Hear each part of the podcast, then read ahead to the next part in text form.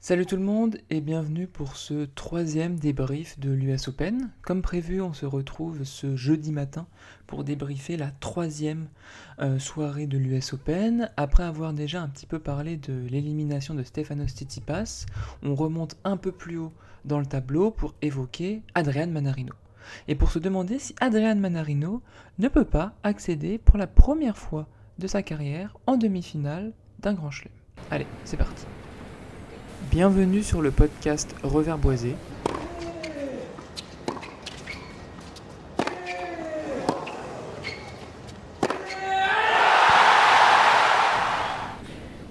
Une émission sur l'actualité tennistique destinée aux non classés et au numéro 1 mondial s'il passe par là.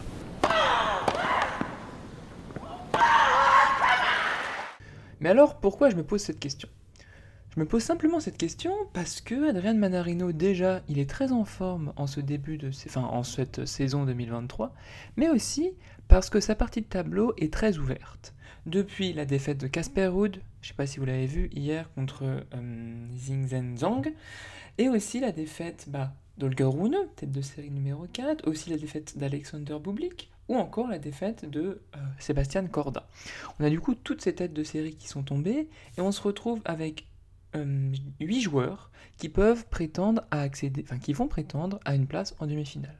Qui on retrouve parmi ces 8 joueurs, hormis euh, Adrian Manarino on retrouve donc le chinois Xing Zhenjiang, euh, l'australien Ishikata, le français Adrian Manarino, l'américain Frances Tiafo, l'américain Tommy Paul, euh, l'espagnol Alexandro Davidovich Fokina, euh, Ben Shelton et le russe Karatsev. Si je dis pas de bêtises, je vais juste vous dire si Karatsev a bien gagné son match hier. Je ne peux même pas aller vérifier ça.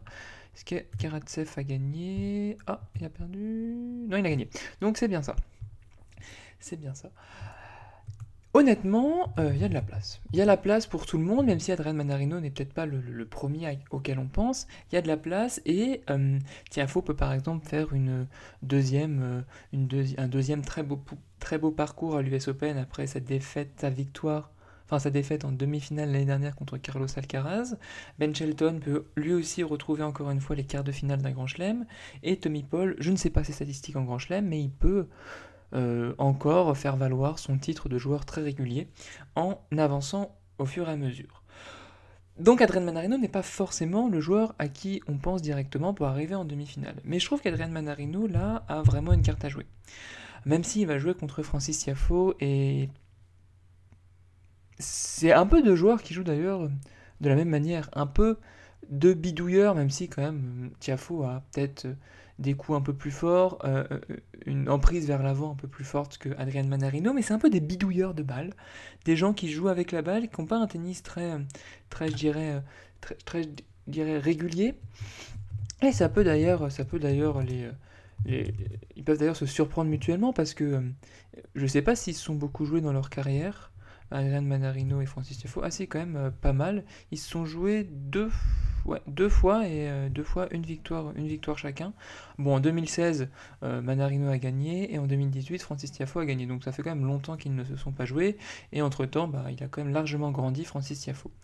Mais je me dis que c'est ça, mais c'est jamais jouable de jouer un Adrien Manarino et s'il a joué comme il a joué lors de ses premiers tours, le Français a vraiment une chance, je trouve, d'au moins aller en huitième de finale. Et s'il va en huitième de finale, il jouera le vainqueur de Zhang Ijikata et là, il y a une vraie chance d'accéder, euh, d'accéder, d'accéder au quart de finale. Qu'est-ce qu'il a fait du coup pendant cette semaine, euh, pendant ces deux premiers matchs, Adrian Manarino? Oui, Il a très bien joué. Il a très bien joué contre des joueurs largement à sa portée, qui sont euh, le japonais Watanuki et euh, le bulgare Marozan. Marosan, Marosan n'oubliez pas, c'est celui qui avait battu quand même à Madrid Carlos Alcaraz. Bon, il n'a rien fait depuis, mais quand même. Je vous invite vraiment à regarder le dernier set, le dernier set d'Adrian Manarino contre le Bulgare la, nuit dernière. Outre euh, le coup fantastique, l'espèce de twinner fantastique ou le coup entre les jambes fantastique qu'il a réalisé Adrian Manarino pour, bah, faire pour exécuter un passing face à son adversaire, j'avais vraiment la sensation qu'il lisait d'une manière extrêmement simple le jeu de son adversaire. Il était toujours là pour contrer au bon moment, pour être offensif, pour gêner avec sa patte, gauche euh, Fabian Maros, Maroz-San. Et en fait, bon, Maroz-San n'a pas joué très finement. Mais Adrian Manarino s'est dit, bon, c'est quoi le... le, c'est dit, est-ce que j'ai vraiment peur du Bulgare? Il a dû se dire non.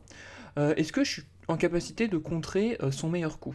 Oui, du coup, Adrian Manarino a quand même beaucoup joué sur le coup droit de Maros, San, qui envoyait des souches, mais Adrian Manarino lisait très bien le jeu de son adversaire, du coup, pof, il contrait et il faisait le coup gagnant. Et vraiment, le dernier set d'Adrian Manarino, c'est excellent. Excellent, excellent ce qu'il a produit. Euh, et on a bien vu qu'il était écœuré son adversaire. Euh, écœuré son adversaire. Adrian Manarino, c'est quand même quelqu'un cette année qui, euh, qui réalise une excellente saison. On va pas se mentir. il a un titre à Newport sur dur, puis il arrive en quart de finale de Cincinnati. Donc ça, c'est sa préparation sur dur et c'est plutôt bon. Donc depuis Cincinnati, il s'est reposé, il a pris une semaine de break et là il vient d'enchaîner euh, deux victoires. C'est un gars qui aime le dur, c'est un gars euh, qui, aime cette surface, cette espèce de surface un peu, un peu lente, euh, on le sait.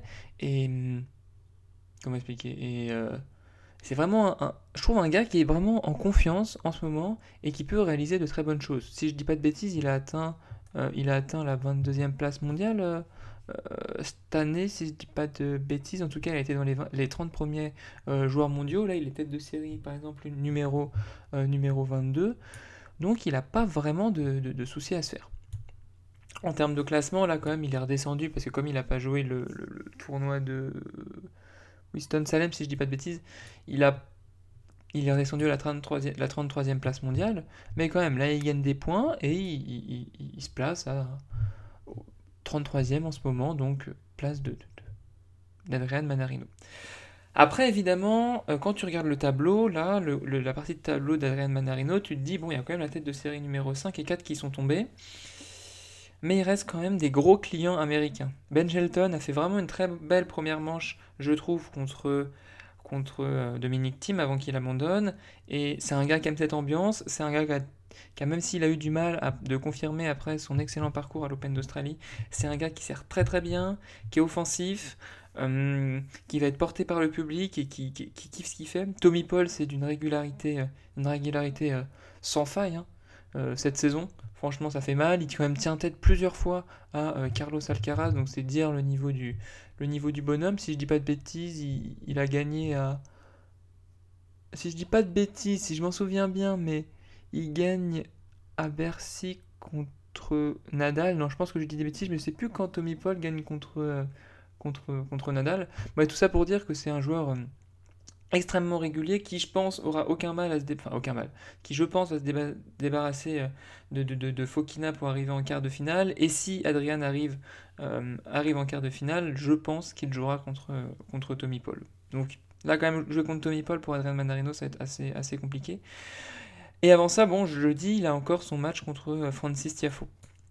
Euh, si je devais donner un pronostic, euh, honnêtement, je sais pas parce que Francis Tiafo il fait pas une excellente saison aujourd'hui. Bon, alors en ce moment, alors certes, il fait quand même un, début de tournoi sans perdre un seul set, mais contre des joueurs en américain tiennent, le Sébastien Hoffner, l'Autrichien spécialiste de terre battue. Il perd pas un set, certes, mais il joue pas des Cador. Adrien Manarino n'a pas non plus joué de Cador. Mais ça va être la première grosse confrontation qu'on va avoir entre les deux. Demain, euh, je sais pas, je sais pas, je vois quand même la victoire de Francis Tiafo dans un match en, 4-7. S'il l'amène dans un combat physique, je pense quand même que Francis Tiafo est, meilleur. L'idée pour Adrien Manarino, ce serait de rapidement euh, faire déjouer Francis Tiafo pour euh, réussir à gagner en 4-7 par exemple. Si ça va si ça va dans un combat physique, je le dis, mais Francis Tiafo me paraît largement supérieur et il a les armes pour vraiment faire mal à Adrian. Euh, bah, monter à la volée. Euh, lui aussi jouer un espèce de jeu déréglé où, c'est dur de s'appuyer sur sa balle. Espèce de. Ouais, ça va être assez intéressant à voir comme match en fait. Euh, ça va être bizarre à voir comme match et ça m'intrigue vraiment de voir ce match. voilà pour Adrian Manarino. un autre français, par contre, qui, qui peut vraiment aller en deuxième semaine de euh, l'US Open, c'est Benjamin Bonzi. Benjamin Bonzi, il a euh, lui eu un tableau un peu plus compliqué, quand même, je trouve, que, euh, que, Adrien Manarino, puisqu'il a dû jouer en français. Quentin Lys, qu'il a battu en, 4-7, puis il a joué contre Christopher Eubanks. Christopher Eubanks, bon, américain, qui a réalisé un bon US Open, un très bon US Open, euh, très bon Wimbledon, mais qui depuis a un peu de mal. Et ça s'est vu, là je trouve quand même un, un, gros manque physique de la part de Christopher Eubanks, qui a fait beaucoup de fautes, qui dans le tie-break de la quatrième manche, un tie-break décisif finalement, puisque si l'américain le perdait, il perdait aussi le match, il a fait beaucoup de fautes, il a beaucoup monté à la volée et s'est précipité à la volée, du coup a donné des points assez faciles à, Benjamin Bonzi qui en a profité pour, euh, pour, euh, pour remporter son match. Bah, Benjamin Bonzi a été très solide dans l'échange, a fait ce qu'il pouvait contre un joueur qui cogne tout ce qui bouge en fait, essayer de remettre le plus possible la balle dans le terrain, essayer aussi de jouer un peu au milieu, des zones un peu neutres pour que Christopher Eubanks doive se déplacer, fasse des petits pas d'ajustement assez euh, compliqués à faire puisqu'il a été un peu flemmard. Et aussi autre chose que j'ai remarqué, Christopher Eubanks avait l'air d'avoir mal au ventre, euh, je pense des problèmes gastriques. Et alors, je sais pas bien ce qu'avait euh, Dominique Thiem pour, abandonner. Je sais pas si on, a l'information. Euh, je sais pas si on a l'information, mais Dominique Thiem, il a abandonné et j'ai pas vraiment compris. ouais, j'ai pas vraiment compris pourquoi. L'information semble pas trop avoir fuité, ou alors dites-le moi. Mais j'ai aussi l'impression que c'est des problèmes. Ah, je suis pas sûr, mais Peut-être que c'est aussi des problèmes gastriques et qu'il y a une petite épidémie qui circule dans les couloirs de, l'US Open, à voir. Benjamin Bonzi, il jouera au troisième tour un certain Dominique Stricker. Un certain Dominique Stricker qui a éliminé, euh, qui a éliminé euh, Stefanos Tsitsipas. Même si euh, il a fait un très bon match, Dominique, Dominique Stricker est très bien servi, avec sa papatte gauche, il a tapé comme un buffle en coup droit pour, pour, pour prendre du temps en fait à Stefanos Tsitsipas. C'est pas non plus un joueur euh, ultra régulier quand même Dominique Stricker, il est jeune et Benjamin Bonzi a vraiment l'occasion pour je dirais la première fois de sa carrière si je dis pas de bêtises d'accéder aux euh, deuxième semaine d'un grand chelem. Je vais vous dire ça, euh, ouais, il a jamais atteint les deuxièmes semaines, deuxième semaine d'un grand chelem et je pense que là honnêtement c'est le moment pour Benjamin Bonzi qui peut gêner, qui peut vraiment gêner, qui peut vraiment gêner Dominique Stricker. Alors certes il fait moins mal dans l'échange que Stefanos Tsitsipas. Euh, Benjamin Bonzi, mais il est quand même, enfin, à l'instant T, là, je trouve en ce moment beaucoup, enfin, à l'instant T, l'instant T de cette US Open, beaucoup plus régulier qu'un euh, Stefano Tsitsipas dans l'échange qui a craqué mentalement et euh, tennistiquement contre Dominique Stricker. Donc je vois bien là une petite victoire de, de, bah, de Benjamin Bonzi. Et c'est souvent ça aussi chez les jeunes, une grosse victoire, puis après tu, tu, tu, perds parce que bah, bah tu as fait une grosse victoire, ça me paraît, ça me paraît assez logique. Adrien Manarino d'ailleurs, il a lui jamais passé les huitièmes de finale d'un grand chelem, et là vraiment s'il passe ce tour contre hum, Francis Tiafo, il a vraiment une chance d'aller en quart de finale, voire en, euh, en demi-finale, parce que c'est pas des, des, des, joueurs non plus... Euh, je veux dire, c'est pas un Carlos Alcaraz, c'est pas un Daniel Medvedev, c'est pas un Alexander Zverev, c'est pas un un Yannick Sinner ou un Novak Djokovic qui est là dans sa partie de tableau. C'est quand même 5 joueurs qui sont favoris pour cette US Open désormais et qui n'a pas dans sa partie de tableau, donc il a vraiment une chance à jouer. Euh, c'est à peu près tout ce que je voulais dire, hein, si je ne dis pas de bêtises pour ce, podcast sur Adrian Manarino.